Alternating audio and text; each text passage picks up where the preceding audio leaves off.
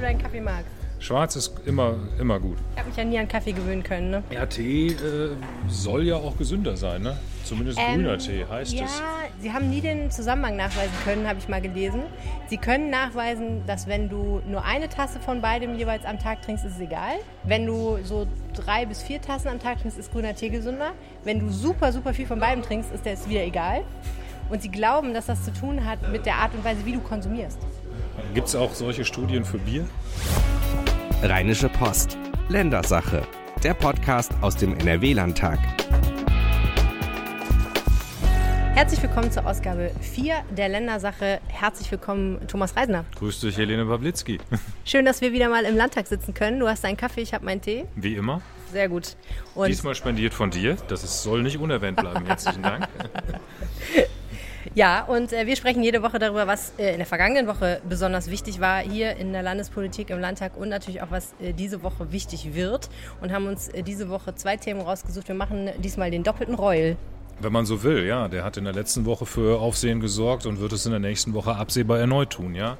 Genau, es geht um zwei Themen. Ähm, äh, einmal um den Hambacher Forst, ein Thema, was uns besonders zu Beginn des Jahres und im letzten Jahr sehr bewegt hat. Im Herbst 2018 wurde ja der Hambacher Forst geräumt und jetzt kommt raus, vorher gab es Gespräche zwischen dem CDU-Innenminister Herbert Reul und dem Energiekonzern RWE, obwohl Reul das ja vorher verneint hatte. Darüber wird gleich noch zu reden sein. Das zweite Thema, was wir heute machen, ist leider sehr unerfreulich. Kindesmissbrauch in Lüchte. Juristisch sind die Taten ja jetzt aufgearbeitet. Es hat äh, Urteile gegeben, aber jetzt folgt das parlamentarische Nachspiel, nämlich mit einem Untersuchungsausschuss hier im Landtag. Es geht einmal um die Ermittlungspannen der Polizei und es geht darum, wie man solche furchtbaren Taten in Zukunft verhindern kann. Auch darüber werden wir reden. So ist es. Sollen wir anfangen mit dem Hambacher Forst? Gerne.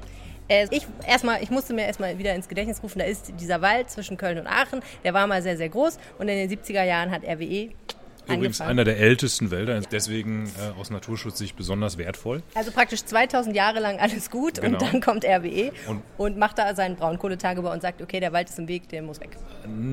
Ganz, das ist ein bisschen zu einfach, weil jetzt sind wir eben doch bei der Vorgängerregierung. Es gab damals ein großes Tauziehen, als äh, Rot-Grün noch regiert hat hier in Nordrhein-Westfalen, äh, wie mit, dem, mit der Zukunft des Braunkohletagebaus umzugehen ist. Rot-Grün wollte den Abbau natürlich verkleinern, weil äh, da äh, am Ende des Tages CO2 freigesetzt wird, wenn die Braunkohle verstromt wird. Und das äh, ist ja zu Recht auch umstritten, schon damals gewesen.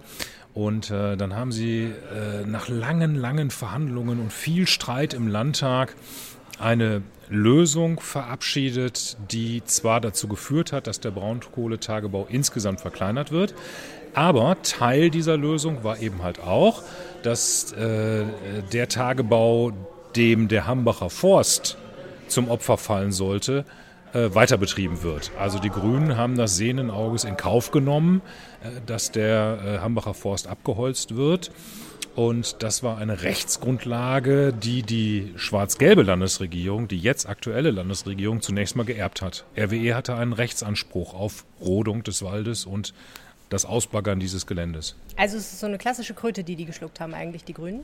Die Grünen haben damals eine Kröte geschluckt. Also die haben nicht gejubelt oder haben auch nicht gesagt, das ist uns egal, sondern die haben gesagt, das nehmen wir in Kauf dafür, dass wir an anderer Stelle noch mehr erreichen können. Aber es ist ein Problem, das äh, Schwarz-Gelb äh, übernommen hat. Und das wird gerne übersehen. Also Armin Laschet und äh, Herbert Reul stehen ja so ein bisschen da als diejenigen, denen der Hambacher Forst egal gewesen ist und äh, die äh, da jetzt sozusagen verantwortlich dafür gewesen sein sollen, dass das Ding ähm, zur Rodung freigegeben werden würde. Aber das ist nicht ganz richtig. Sie Okay. mussten das schon ausführen, was die Vorgängerregierung beschlossen hat. Ja. Okay, verstehe. Ähm, was ich mich, also wa- was dann immer als nächstes kommt in der Geschichte ist, äh, auf einmal sind die Proteste da, die riesen Umweltproteste, äh, Umweltaktivisten kommen, bauen riesige Baumhäuser, ähm, wollen nicht, dass dieser Wald gerodet wird und äh, tun alles Mögliche dafür und dass das nicht passiert. Ähm, und ähm, was ich mich dann immer frage, ist, wo kommt das eigentlich auf einmal her? Also wieso hat uns das auf einmal im, 2000, im Jahr 2018 so beschäftigt? Ja, wir haben ja insgesamt so eine sich zuspitzende ähm, Klimaschützer. Ähm, die ähm, zunehmend auf sich aufmerksam macht. Und äh, naja, es war eben halt so, dass dieses Auskoffern des Geländes, dieser Braunkohletageabbau eben halt so weit fortgeschritten war, dass dieses Gelände Hambacher Forst jetzt als nächstes dran gewesen wäre. Also es war quasi fünf vor zwölf für diesen Wald und dann haben die Klimaschützer gesagt, äh, solange wir da drin sitzen, äh, äh, passiert da nichts. Und das Kalkül ist ja auch aufgegangen. Unglücklicherweise war es auch so, dass diese Umweltschützer sehr viel dafür getan haben, dass dem Wald nichts passiert. Es ging bis zu recht heftiger Gewalt gegen unter anderem Polizisten und Mitarbeiter von RWE. Ja, und da fangen die unterschiedlichen Sichtweisen an. Ähm, unstrittig ist, dass es bei diesen Klimaschützern, die diesen Wald besetzt haben, auch ähm, kriminelle Aktivitäten gab. Also die haben äh, Polizisten mit Molotow-Cocktails beworfen und so weiter. Also die Friedlichkeit, die das Versammlungsrecht eigentlich voraussetzt, war nicht bei allen gewährleistet. Ähm, es scheint aber auch so zu sein, dass das Innenministerium und die Sicherheitsbehörden in Nordrhein-Westfalen das Gefahrenpotenzial, das von diesen Aktivisten ausgeht, auch schon so ein bisschen übertrieben haben. Also da wurden Bilder gezeichnet von irgendwelchen Kriminellen, die aus ganz Europa in den Hambacher Forst stürmen. Äh, da wurden Schreckensszenarien an die Wand gemalt vom G20-Treffen in Hamburg. Solche Zustände müssen wir hier in Nordrhein-Westfalen auf jeden Fall vermeiden. Hm, ich glaube, im Nachhinein kann man sagen, dass dieses Gefahrenpotenzial, das dann an die Wand gemalt wurde, nicht gegeben war. Da war wohl schon auch so ein bisschen, tja, sagen wir mal, da wurde der Teufel an die Wand gemalt, um vielleicht auch den massiven Polizeieinsatz in dieser Massivität schon mal zu rechtfertigen, bevor er überhaupt angefangen hat. Insgesamt muss man ja sagen, diese ganze Affäre um den Hambacher Forst ist auch an vielen Stellen eine PR-Affäre. Also es geht sehr viel darum, ähm, um Framing und um die Darstellung von unterschiedlichsten Positionen und äh, mal lässt einer so ein bisschen eine Information weg und der andere übertreibt eine Information so ein bisschen und zwar, glaube ich, auf ungefähr allen Seiten. Ne? Andere nennen das Politik. okay. Also, Jedenfalls Anfang September 2018 äh, beschließt die Landesregierung, diesen Wald und vor allen Dingen diese Baumhäuser zu räumen. Und zwar mit einem tollen Trick.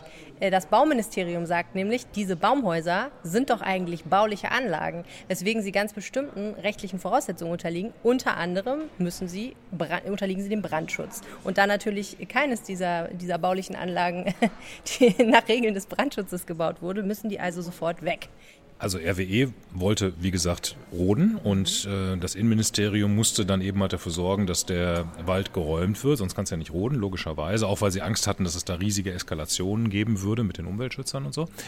Äh, und dann haben sie äh, sich schlau gemacht. Das Innenministerium hat das angefragt bei den örtlichen Kommunen und auch bei der örtlichen äh, Polizei. Und die haben das abgelehnt, die Räumung des Forstes. Die haben gesagt, das ist unverhältnismäßig. Und daraufhin ist das Innenministerium hingegangen und hat ein Gutachten in Auftrag gegeben, das rechtliche Möglichkeiten für eine Rodung auslotet. Und das Ergebnis dieses Gutachtens, das bei einer münsterschen Kanzlei eingekauft wurde für 50.000 Euro, was ich komisch finde, weil es in Nordrhein-Westfalen ja auch ein Justizministerium gibt, wo viele hundert schlaue Juristen sitzen, die das sicherlich auch hätten beantworten können. So kompliziert ist der Rechtsfall auch nicht. Aber das Ergebnis dieses Gutachtens war eben halt, ihr könnt auf jeden Fall räumen mit der Begründung Brandschutz. Das sind illegale Bauten. Ähm, es gibt Brandgefahr im Wald, logischerweise. Es war alles mitten im Hochsommer und da besteht Gefahr für Leib und Leben. Also könnt ihr die Leute da rausholen. Ist natürlich ein toller Trick, ne? Wer hatte sich den ausgedacht? Es ist ein toller Trick, der aber gar nicht auf das Konto dieser Münsterschen Kanzlei geht, denn eigentlich war genau dieser Trick im Innenministerium auch schon bekannt. Denn die oberste Polizei Beamtin mhm. im gesamten Innenministerium heißt Daniela Lesmeister. Mhm. Und die war bis vor wenigen Jahren Ordnungsdezernentin in Duisburg. Und die hat genau diesen Trick in Duisburg auch schon mal angewandt, als es um die Räumung der sogenannten Problemhäuser ging. Okay. Äh, in Duisburg gab es so Häuser, wo so Leute drin gewohnt haben, die es mit dem Aufräumen nicht so genau genommen haben, auch mit dem Müll wegbringen nicht. Das waren die sogenannten Problemhäuser und da hat man lange überlegt, wie kriegt man die Leute da raus. Und da ist Lesmeister auf genau diese Idee gekommen, die übrigens dem damaligen Bauminister Michael Groschek, seines Zeichens Sozialdemokrat, so gut gefallen hat, dass er das auch in anderen Städten Nordrhein-Westfalens hat anwenden lassen. Stichwort Baupolizei, Wohnungspolizei. Irre eigentlich, ne, wenn man sich überlegt, was für Wege gegangen eigentlich werden. Eigentlich irre. Und so richtig verstehe ich bis heute nicht, was dieser Umweg über das Gutachten eigentlich sollte. Also die Technik war bekannt, es gab genügend eigene Juristen. Warum kaufe ich in Münster nochmal für 50.000 Euro ein Gutachten ein, das mir das erzählt, was ich eigentlich selber schon weiß? Es gibt noch weitere Fragen, die dieses Gutachten im Nachhinein aufwirft.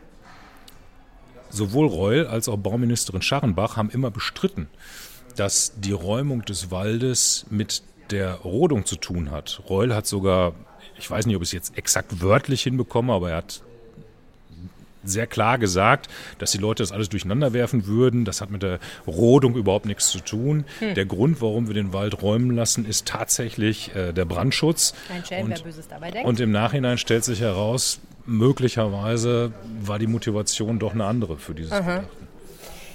jedenfalls beginnt diese Räumung am 13. September und es ist einer der größten Polizeieinsätze der Geschichte dieses Landes, denn natürlich gehen die Aktivisten, die da in den Bäumen sitzen, nicht freiwillig. 3000 Polizisten am Tag, das stimmt. Das war irre teuer und äh, zu der Zeit wurde auch einiges andere an Polizeiarbeit vernachlässigt eigentlich der Wahnsinn. Ne? Und äh, da wurden Barrikaden gebaut und äh, es wurden Fäkalien auf Polizisten geschüttet. Ja. Das war wirklich sehr unschöne Szenen. Ja, die Lage hat sich sehr zugespitzt. Aber ich finde das schon wichtig, dass man da beide Positionen versteht. Jeder hat eine Meinung, aber ähm, die einen sagen eben halt, das war ähm, total fahrlässig und übertrieben und äh, profilsüchtig, dass Reul da diese Polizei in diesen Mengen rein hat äh, schicken lassen. Äh, die anderen sagen, nee, das war genau richtig. Es ist nun mal so, dass RWE damals einen Rechtsanspruch hatte, diesen Wald räumen zu dürfen. Und diesen Rechtsanspruch hat ja nicht die schwarz-gelbe Landesregierung begründet, sondern die Vorgängerregierung mhm. hat damals einen Beschluss gefasst, äh, der äh, und zu diesem ähm, rot-grünen Beschluss von damals gehörte eben halt auch, dass der Hambacher Forst gefällt werden darf. Und, und in dem Augenblick hatte der Energiekonzern RWE einen Rechtsanspruch darauf, den Wald zu roden. Und diesen Rechtsanspruch hat die neue, die schwarz-gelbe Landesregierung unter Armin Laschet geerbt. Mhm. Ja, da kann man mal sehen, ne, was für langjährige Folgen Entscheidungen politischer Natur haben. Aber da wird es auch schwierig. Was würdest du machen, wenn du Innenminister wärst? Du hast da jetzt so einen Energiekonzern im Nacken sitzen, der sagt, wir haben hier Brief und Siegel, wir dürfen das roden und jetzt sitzen da äh, irgendwelche Aktivisten und wollen uns daran hindern. Äh, sorg mal hier für Recht und Ordnung. Was machst du dann? Um mal einen mir bekannten Politikjournalisten zu zitieren, das nennt man Politik. Also natürlich würde ich denken, es ist dann äh, meine Verantwortung als Politiker, eine Lösung zu finden, die das Beste für das Land ist. Und was man ja schon sagen kann, ist, ähm, Umfragen haben damals und glaube ich wahrscheinlich heute auch noch ergeben, dass ganz, ganz viele Leute in Nordrhein-Westfalen nicht finden, dass der Hambacher Forst gefällt werden sollte. Helene? Das ist ja die Frage. Ne? Also äh, äh, die Interessen von RWE auf der anderen Seite, die Interessen auf der einen Seite, die Interessen von Umweltschützern, die Interessen von allen anderen Menschen in Nordrhein-Westfalen. Die müssen ja nicht alle totale Umweltschützer sein. Also findet man eine Lösung, einen Kompromiss, dass man RWE irgendwas anbietet, was, was die vielleicht sagen lässt, okay, wir verzichten an der Stelle darauf, weil wir das und das bekommen. Zum Beispiel. Ja, ist ein frommer Gedanke. Das Schöne, an, das Schöne an diesem kleinen Exkurs, wenn ich dich frage, wie würdest du handeln als Politiker, dann fängst du sofort an, wie ein Politiker zu reden und du redest drumherum. Ja, du sagst klar. würdest du räumen lassen oder würdest du nicht räumen lassen? Ich bin die geborene lassen? Politikerin. Ich sollte mich wählen lassen. Würde ich räumen oder nicht, würde ich nicht räumen lassen? Hm. Also ich glaube, was ich, also was ich, was ich auf jeden Fall problematisch finde, ehrlich gesagt, ist tatsächlich ähm, die Art und Weise, wie da geräumt wurde. Weil ich äh, glaube, dass wenn du hingehst und solche Geschichten machst, wie diesen Trick mit äh, der, den Bauanlagen, dass das nicht gut ist für Glaubwürdigkeit von Politik insgesamt. Und da, sowas. diesen Trick mit dem Brandschutz. Ja, ich glaube, das, ist, das ist genau das, ähm, was Populisten in die Hände spielt, mhm. weil, weil das, glaube ich, extrem schwer vermittelbar ist. Und gerade wenn man dann immer behauptet, äh, wie Roll das getan hat, es hätte nichts zu tun mit RWEs Interessen und es hat nichts zu tun damit, dass wir den Wald roden, dass der Wald gerodet werden soll, ähm, sondern es hat nur mit der Sicherheit der Leute zu tun, die in diesen Baumhäusern hocken. Da lachen ja die Hühner. Also das glaubt einfach keiner. Ne? Ja, und es kommt ja noch schlimmer für Herrn Reul. Ja, genau. Äh, er ist dann gefragt worden von den Kollegen vom WDR, ob er sich im Vorfeld dieser Räumungsaktion eigentlich mit RWE mal getroffen hat. Und dann hat er vor laufender Kamera gesagt, nein. Hm. Und dann musste er jetzt in der vergangenen Woche äh, einräumen, dass er sich wohl mit denen getroffen hat, und zwar sogar mit der obersten Konzernspitze, äh, dass er das nur, dass er das Datum nur nicht mehr so richtig im Kopf hatte. Also das ist schon so eine Position, die ein bisschen. Ja. Mh, mm, ich glaube, er hat gesagt, ist, er, er, er, hat nicht gedacht, dass das relevant ist, ne? Oder so ähnlich. Äh, nee, das weiß ich nicht. Also ich, ich habe in Erinnerung, dass er gesagt hat, er hätte sich mit dem Datum vertan. Okay. Also vorher oder nachher ist ein bisschen. Aber jetzt mal ganz im Ernst, also wenn ich mich mit dem RWE-Chef treffe, das ist einer der dicksten Konzerne, die es in Deutschland gibt, da erinnere ich mich eigentlich dran. Mm. Auch wenn ich Innenminister ja. bin und den ganzen Tag wichtige Leute ja. treffe, so ein Treffen vergesse ich eigentlich so schnell nicht. Ich meine, was, was, was ich immer gut finde an, an Herbert Reul und auch seiner öffentlichen Kommunikation ist, ich habe oft das Gefühl, er ist dann doch eigentlich relativ straight und sagt dann, ich habe mich da vertan, ja. ich hab, das war ein Fehler und es tut mir auch leid. Definitiv, das muss man ihm zugute halten. Wir beklagen, wir, gerade wir Journalisten beklagen ja immer, dass die Politiker alle nur noch so vorformuliert formulierte Standsätze mhm. sagen, die dann fünfmal von Rechtsabteilungen weichgespült wurden und so weiter. Das ist eben halt das Positive an Herbert Reul. Der redet relativ spontan, vergaloppiert sich dann auch schon mal. Mhm. Aber das hat er auch immer schon so gemacht. Das hat ihn ausgezeichnet, auch damals als Europapolitiker schon. Äh, und das macht ihn auch sympathisch. Nur das Problem ist, er hat jetzt eine andere Rolle. Er ist jetzt Innenminister. Und mhm. wenn ich Innenminister bin, dann wird jedes Wort auf die Goldwaage gelegt. Und damit hat er manchmal ein bisschen Schwierigkeiten. Mhm. Ähm, eine Sache frage ich mich noch zu, dieser, zu dieser, äh, diesem Widerspruch äh, bei Reul da jetzt. Ne? Warum sagt er überhaupt, nein, ich habe mich nicht mit denen getroffen? Äh, ist es denn überhaupt so ehrenrührig, sich als Innenminister mit diesem Unternehmen zu treffen, wenn man aktiv ist in einer Sache, die dieses Unternehmen betrifft?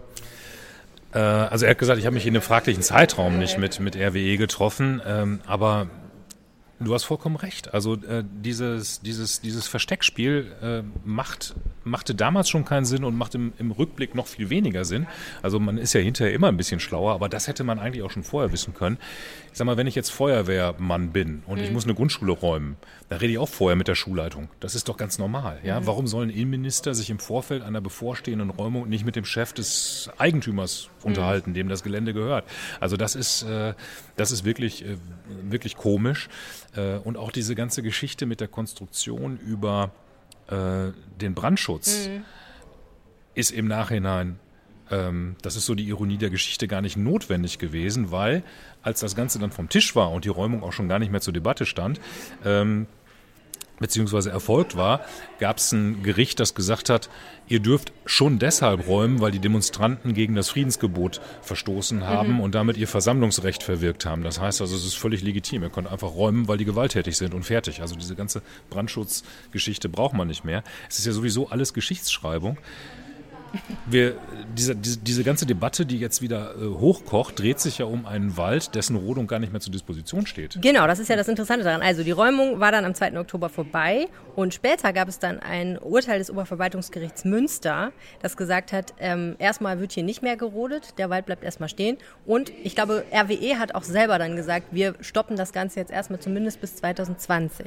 Also es gibt ja diesen Kohlekompromiss, der ja ohnehin äh, darauf hinausläuft, dass die Braunkohleverstromung wie insgesamt die Kohleverstromung in Deutschland drastisch zurückgefahren wird. Und äh, diese, diese, diese Kohlekommission hat auch ausdrücklich als Ziel formuliert, dass der Hambacher Forst nach Möglichkeit erhalten werden soll. Ganz so hart ist es auch nicht. Die haben das nicht diktiert, die haben auch nicht klar gesagt, äh, wir sind dagegen, dass der gerodet ist. haben schon da irgendwie so ein salvatorisches nach Möglichkeit reingebaut und jetzt warten alle mal ab. Aber es gibt im Augenblick niemanden, der noch ernsthaft daran zweifelt, dass der Wald bleibt. Mhm. Jetzt hat Reul aber das nächste Problem. Ja. Nämlich, er hat damals gesagt, wir müssen da auf jeden Fall rein, wir müssen die da rausholen, weil Null Toleranz, wir können keinen Rechtsbruch dulden, auch nicht im Hambacher Forst. Jetzt sind aber neue Baumhäuser, ha. nämlich 60 Stück. So, was machen wir jetzt mit denen? Da jetzt wieder 3000 Polizisten reinzuschicken, um die rauszuholen, mhm. macht natürlich nach dem äh, gerade beschriebenen Kompromiss, Wald soll eh stehen bleiben, ja. überhaupt gar keinen Sinn mehr. Das heißt, er hat jetzt wieder ein Glaubwürdigkeitsproblem. Damals war ihm das total wichtig, nicht klein beizugeben und diesen Waldbesetzern äh, diesen Sieg nicht zu gönnen, sondern denen die klare Kante des Gesetzes zu zeigen. Aber jetzt kneift er und will nicht erneut räumen was, wie ich finde, politisch richtig ist. Eigentlich macht es ja auch nur wirklich keinen Sinn mehr, da nochmal so einen riesen Popanz zu veranstalten, um einen Wald, der gar nicht mehr zur Disposition steht. Aber wenn man vor einem Jahr so markige Sprüche losgelassen hat und sich so als äh, harter Sheriff gegeben hat und gesagt hat, keine Toleranz, auch nicht im Hambacher Forst, dann kann man schlecht erklären, dass man das jetzt plötzlich doch nicht mehr so genau nimmt. Was hat das Ganze denn jetzt für ein parlamentarisches Nachspiel? Ja, da gibt es jetzt die Ersten, die das fordern, was in so einer Situation immer gefordert wird, einen parlamentarischen Untersuchungsausschuss. Ehrlich gesagt ist das aus meiner Sicht im Augenblick noch nicht angesagt. Also das ist schon ärgerlich. Reul hat da ein Glaubwürdigkeitsproblem. Er hat sich verplappert, er hat auch seine Fehler eingeräumt und so. Da gibt es schon noch so ein paar offene Fragen, aber manchmal reicht ja auch ein ganz normaler Innenausschuss oder vielleicht auch eine Plenardebatte, um das mal zu klären, eine aktuelle Stunde oder sowas. Man muss ja nicht immer gleich das ganz große Geschütz auffahren und den parlamentarischen Untersuchungsausschuss bemühen. Davon haben wir immerhin schon fünf. Ja, da sind wir eigentlich schon beim zweiten Thema, ne? Nämlich den Parlamentarischen Untersuchungsausschuss, den es geben wird wegen der Missbrauchsfälle in Lüchte. Einer der fünf. In Lüchte sind über 20 Jahre 32 Kinder teils wirklich extrem schwer missbraucht worden. Mindestens 32. Mindestens ja. 32, richtig, das muss man dazu sagen. Hauptsächlich Mädchen, auch ein paar Jungs. In der vergangenen Woche hat es das Urteil gegeben, 13 Jahre Haft für einen 56-Jährigen und 12 Jahre Haft für einen 34-jährigen Mittäter mit anschließender Sicherheitsverwahrung. Also wirklich ein relativ hartes Urteil ähm, was ja auch nicht verwundert angesichts der Tatsache, dass sie im, über Jahrzehnte eigentlich auf einem Campingplatz so viele Kinder und teilweise Jugendliche geschädigt haben. Die Frage, die sich ganz Nordrhein-Westfalen immer noch stellt, ist, wie konnte das passieren, wie konnte das so lange weitergehen? Und ähm, während die, eben diese juristische Aufarbeitung jetzt mehr oder weniger durch ist, ist natürlich die Frage, ähm, hat das eigentlich auch politische Konsequenzen? Und da gibt es eben so einen parlamentarischen Untersuchungsausschuss. Kannst du noch mal erklären, was das eigentlich formell ist? Ein parlamentarischer Untersuchungsausschuss. Ja. Äh, der wird in der Regel von der Opposition beantragt, aber fast immer auch mit Zustimmung der Regierungsparteien gebildet. Der Parlamentarische Untersuchungsausschuss ist deswegen ein so mächtiges Gremium, weil er gerichtsähnliche Befugnisse hat. Er kann Zeugen vernehmen. Ich sage mal, in so einem Ausschuss, da kann man als Politiker, das ist zwar nicht besonders elegant, aber da kann man schon mal fünf gerade sein lassen und äh, so ein bisschen ins Ungefähre sprechen. Das kannst du bei einem parlamentarischen Untersuchungsausschuss nicht machen. Wenn du da was Falsches erzählst, kannst du richtig Ärger bekommen hinterher. Also das ist schon, ist schon eine sehr ernste Sache. Ja, und das funktioniert so, dass sich, ähm, wie du gesagt hast, Opposition und wahrscheinlich auch Regierung miteinander einigen, wir wollen das mal aufarbeiten. Ja. Und dann ist das ein paritätisch besetztes Gremium aus, nach dem Mehrheitsproports? Nach dem Mehrheitsproports wird es besetzt, genau. Okay. Und ähm, und es wird sich vorher geeinigt darüber, was ist eigentlich Gegenstand, was wollen wir eigentlich rausfinden sozusagen. Genau. Ne? Und so sieht es aus. Und in diesem Fall gibt es eben halt so zwei Themenkomplexe, die, glaube ich, ähm, herausragen. Das eine ist, warum, also die Frage, die du gerade auch gestellt hast, wie konnte das eigentlich passieren? Und da zeichnet sich ab, dass da zwei Problemfelder sich herausschälen.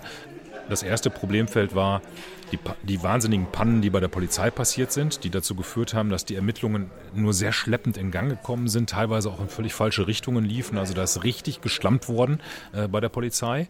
Äh, und der oberste Chef der Polizei Nordrhein-Westfalen ist eben halt Herr Reul, über den wir ja gerade schon gesprochen haben. Als Innenminister muss er den Kopf dafür hinhalten, was da in seinem Verantwortungsbereich schiefgelaufen ist. Nebenbei bemerkt, unter der Vorgängerregierung ist auch in dem Bereich schon einiges schiefgelaufen, aber es ist eben halt die Vorgängerregierung. Jetzt ist Herr Reul in der Verantwortung und äh, muss sich da eben halt entsprechend rechtfertigen. Und der zweite Themenkomplex ist der Bereich der Jugendfürsorge, der Jugendämter, denn wir wissen ja inzwischen, dass da auch einiges äh, schiefgegangen ist. Es gab ja sehr frühe Hinweise, auch bei Jugendämtern, äh, dass dieser ähm, spätere Hauptangeklagte ähm, äh, möglicherweise nicht gerade der beste Ziehvater für so ein Pflegekind ist. Und im Nachhinein ist man ja auch perplex, wenn man sich die Bilder anguckt oder auch da mal vor Ort ist und sich mal anguckt, wo dieses Pflegekind mit diesem Ziehvater da gelebt hat. Das war ja, das war ja ein Messi. Mhm. Das war ja so ein völlig runtergekommener, zugemüllter Wohnwagen. Und äh, die Frage, wie ein Jugendamt auf die Idee kommen kann, sich da hinzustellen, sich das anzugucken und zu sagen, nö, das ist eigentlich eine ganz gute Umgebung für ein Kind, kann man sich schon mal stellen. Ne? Ja, absolut. Das heißt, im Prinzip sind da zwei Ministerien jetzt im Moment ähm, äh, betroffen, das Innenministerium und auch das Familienministerium. Ja, richtig. Okay. Ähm, bleiben wir doch mal ganz kurz noch beim Innenministerium. Äh, du hast ja gesagt, Ermittlungspannen. Ähm, unter anderem sind, glaube ich, Datenträger mit Beweis, möglichen Beweismaterialien verschwunden. Und äh, was sich auch herausgestellt hat, ist, dass, glaube ich, Kommissaranwärter damit betraut waren, äh, selbiges Material zu sichten, wo alle gesagt ja. haben, mhm. das ist nicht schön, wenn du gerade anfängst mit diesem Job ähm, und du bist eigentlich relativ unvorbereitet auf das, was du da möglicherweise zu sehen bekommst. Denn wir wissen ja auch, dass das furchtbare Bilder gewesen sein müssen teilweise. Ja, das, das ist so. Also die mhm. psychische Belastung der Beamten, die solches Bildmaterial auswerten müssen, ist erheblich. Da gibt es auch Zahlen, die sind allerdings vertraulich, äh, wie viele Polizisten inzwischen in psychologischer Behandlung sind, äh, weil sie eben halt Schwierigkeiten damit haben, das zu verarbeiten, was sie da eben halt ähm, äh, auswerten mussten. Ähm, und dass ausgerechnet jetzt ein Anwärter das dann machen soll, zumindest Teile dieser, dieser, dieser, dieser schlimmen Filme sich da angucken musste, mhm. das ist schon im Nachhinein nicht erklärlich. Aber der Kriminaldirektor, der damals die Verantwortung bei der Polizei in Lippe übernommen hat, das war die Behörde, die als erste mit den Ermittlungen äh, befasst war. Der ist inzwischen auch vom Dienst suspendiert worden. Unter anderem deshalb. Naja, und dann mhm. kam eben mal, wie du das schon richtig sagt, sagtest noch dazu, die Kuriosität, dass da ein ganzer Koffer voller Beweise plötzlich auf mysteriöse Weise verschwunden ist. Und zwar aus der Asservatenkammer der Polizeibehörde. Wie kann das eigentlich sein? Ähm, äh, außerdem wird man dann in dem Parlamentarischen Untersuchungsausschuss auch der Frage nachgehen, ab wann wusste die Polizei eigentlich Bescheid? Im Augenblick sieht es so aus, dass die Polizei schon sehr lange, bevor ähm, ähm, äh, das Ganze öffentlich wurde, erste Hinweise bekommen hatte und völlig unzureichend darauf reagiert hat. Also da gab es eine gibt es eine ganze Menge, was da ähm, bei der Polizei schiefgelaufen ist. Besser wurde es eigentlich erst als Reul, der Polizei in Lippe, die total überfordert war, mit dem Fall die Verantwortung überzogen, äh, entzogen hat und übertragen hat an das Polizeipräsidium Bielefeld. Da haben die Ermittlungen dann Tritt gefasst und mhm. dann wurde es auch besser. Aber der Vorwurf, den Reul sich gefallen lassen muss, ist, er hat zu lange gezögert. Er hätte die Verantwortung schon viel schneller an Bielefeld abgeben müssen. Das zweite Thema, womit sich der Parlamentarische Untersuchungsausschuss zu Lüchte beschäftigen muss, ist äh, die Frage, was kann man eigentlich dafür tun, dass das Thema sexueller Missbrauch von Kindern äh, der Kinderschutz weiter nach vorne kommt. Also, dass ähm, die entscheidenden Stellen äh, mehr aufpassen, dass ähm, Fachleute da sind, an die man sich wenden kann und so weiter und so fort. Es gab da ja schon ähm, jetzt von Joachim Stamp Hinweise darauf und er hat schon ein paar Vorschläge gemacht. Äh, ich habe mir das durchgelesen und gedacht, okay, es soll irgendwie eine Fachstelle geben, wo Kompetenzen gebündelt werden und äh, ja, es war, es war viel dabei, wo ich gedacht habe, okay, das ist, das klingt alles wahnsinnig abstrakt. Ja, das klingt wieder so nach Arbeitskreis, ne? Diesen, genau. Diesen Arbeitskreiswitz, den machen wir jetzt nicht, den kennt schon jeder. Den ähm, hat die SPD schon für uns gemacht, wenn ich das richtig gelesen habe. Ah, nicht gesagt, schlecht. also sie hat sie nicht in so nicht in diesen Worten, aber schon Ja. gesagt, es nützt, es hilft uns nicht weiter, noch einen Arbeitskreis zu machen. So. Ja, ähm, ja, Arbeitskreis klingt jetzt nicht gerade nach der originellsten Idee, aber das, was Stammt da ähm, äh, vorgeschlagen hat, ist ja darüber hinaus auch einen Expertenpool zu gründen, an den Jugendamtsmitarbeiter im Tagesgeschäft sich wenden können, wenn sie nicht weiter wissen, wenn sie einen Verdachtsmoment haben, wenn sie irgendein Kind sehen, wo sie das Gefühl haben, da könnte es Probleme geben mit der Pflegefamilie oder den, den tatsächlichen Eltern, den leiblichen Eltern. Ähm, und dass die eine Anlaufstelle haben, wo sie mal anrufen können oder auch mal irgendwie Bilder hinschicken können, um sich beraten zu lassen, das ist keine so schlechte Idee. Das gibt es übrigens im medizinischen Bereich auch. Auch das ist eine Konsequenz von Lütke, Lüchte. Also es ist nicht so, dass da noch nichts passiert ist. Ein paar Maßnahmen sind schon ergriffen worden. Gesundheitsminister Laumann hat zum Beispiel so ein Expertengremium für Ärzte etabliert an der Universität Köln, wird von der sehr erfahrenen und kompetenten Gerichtsmedizinerin, ich glaube Sibylle heißt sie mit Vornamen Banaschak, äh, geleitet. Äh, da ist sehr viel gerichtsmedizinische Kompetenz äh, vorhanden, an die sich jetzt Kinderärzte wenden können, wenn sie zum Beispiel eine Fraktur sehen, also einen Armbruch sehen und sich nicht sicher sind, ist das jetzt wirklich vom Wickeltisch gefallen oder ist das ein Ergebnis von Misshandlung. Also ähm, solche Stellen einzurichten, an die Fachleute sich wenden können, ist eigentlich eine ganz gute Idee. Ob das reicht, weiß ich nicht. Sehr viel passiert ist auch bereits im Bereich der Polizei. Ähm, also ähm, äh, Reul hat äh, eine Stabsstelle im Innenministerium gegründet, die sich äh, um nichts anderes mehr als Kindesmissbrauch und Kinderpornografie kümmert. Die Kapazitäten für die Auswertung dieses schrecklichen Bildmaterials, das ja plötzlich von überall her gemeldet wird. Die Leute sind ja alle viel sensibler, auch durch Lüchte äh, geworden. Ähm, äh, nimmt so viel Zeit in Anspruch, dass die Polizei gar nicht genug Leute hat, um das alles auszuwerten, was wieder dazu führt, dass die Hausdurchsuchungen viel zu spät stattfinden, was wieder dazu führt, dass möglicherweise Kinder viel länger missbraucht werden, als es eigentlich sein müsste, nur weil die Behörden nicht hinterherkommen, das aufzuklären bzw. einzuschreiten. Ähm, also da ist Personal aufgestockt worden, die Ausbildung äh, wird angepasst, ein bisschen, es war, äh, eine ganze Menge ist schon passiert, ähm, aber ob das reicht, weiß ich nicht. Und die wirklichen Knackpunkte, die möglicherweise auch unpopuläre politische Entscheidungen voraussetzen, da drücken sich im Augenblick noch alle vor. Welche können das sein? Ja, Vorratsdatenspeicherung zum Beispiel. Nicht? Also Ah. wir haben ja in Deutschland die Situation, dass das Bundeskriminalamt ungefähr 50.000 Hinweise, vornehmlich aus den USA, aber insgesamt aus dem Ausland, äh, jährlich bekommt, wo äh, es deutliche Hinweise auf Kindesmissbrauch gibt. Die arbeiten da in den USA mit Facebook und Google und so weiter zusammen und äh, ähm, ähm, übergeben das äh, Material und die Erkenntnisse dann den deutschen Behörden, aber die deutschen Behörden können das nicht rückverfolgen, weil sie nicht wissen, von welchem Computer aus das hochgeladen wurde, das Material. Und das liegt daran, dass die Vorratsdatenspeicherung in Deutschland nicht umgesetzt wird. Und jetzt könnte man ja hingehen und könnte sagen, wenn uns der Kinderschutz so wichtig ist, dann machen wir jetzt einfach Vorratsdatenspeicherung. Aber namentlicher Stamp, der Jugendminister, dessen Interesse das eigentlich sein müsste, kneift da so ein bisschen. Wir haben versucht, eine Stellungnahme von ihm zu bekommen. Jetzt mal hier Butter bei die Fische, Herr Stamp. Was ist denn Ihre Position zur Vorratsdatenspeicherung? Sind Sie dafür oder sind Sie dagegen? Verweist er auf das Justizministerium und sagt, hm, sag ich nicht. nicht warum.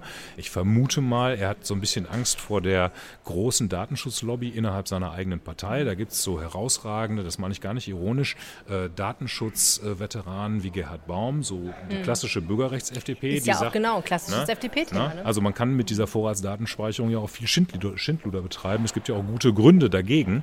Ähm, aber da wünsche ich mir schon dann auch von jemandem wie Herrn Stammt eine klare Position. Okay. Also das politische Rat wird sich auf jeden Fall weiterdrehen mit diesem Untersuchungsausschuss. Wir bleiben da für euch dran.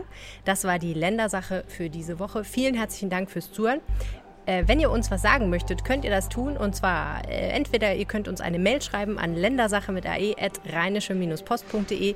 Ihr könnt uns auf Facebook schreiben. Unsere Facebook-Seite heißt RP Online. Oder, und das ist jetzt neu und verbessert, ihr könnt uns beide auf Twitter erreichen. Mein Name ist Ed Helene Pawlitzki. Und ich bin, äh, wie, wie, ist meine Twitter-Adresse? Ed Thomas Reisner. Ach ja, Ed Thomas Reisner ist meine Twitter. Ja, ja, ja. Man nennt das Twitter-Handle. Ja, ich, äh, ich werde jetzt, werd jetzt Influencer, glaube ich. der, der, Weg ist so kurz. Ich glaube, ich habe schon fünf Follower. Äh, hast du übrigens, ich habe übrigens Feedback bekommen auf unsere äh, ersten drei Folgen und äh, zwei Damen äh, meines Alters haben mir unabhängig voneinander, ich nenne keine Namen, gesagt, dass sie deine Stimme sehr schön finden. Ja, ich habe auch einen äh, netten äh, Post bekommen von äh, jemandem aus der Schweiz, von Sebastian aus Genf, ähm, der mich fragte, was für eine Form von Intervallfasten denn äh, jetzt eigentlich bei mir äh, so angesagt wäre. Das ist bei ihm hängen geblieben. Politik egal, aber Intervallfasten. Und, und, und seine Vermutung war, ich würde jeden Tag eine Stunde lang auf Süßigkeiten verzichten. Finde ich, das wäre, oh, das wäre gut. Das, die, die Diät mache ich auch. Ja, die ist ganz gut, ne? okay, vielen Dank fürs Zuhören. Macht's gut. Tschüss. Tschüss. Mehr bei uns im Netz www.rp-online.de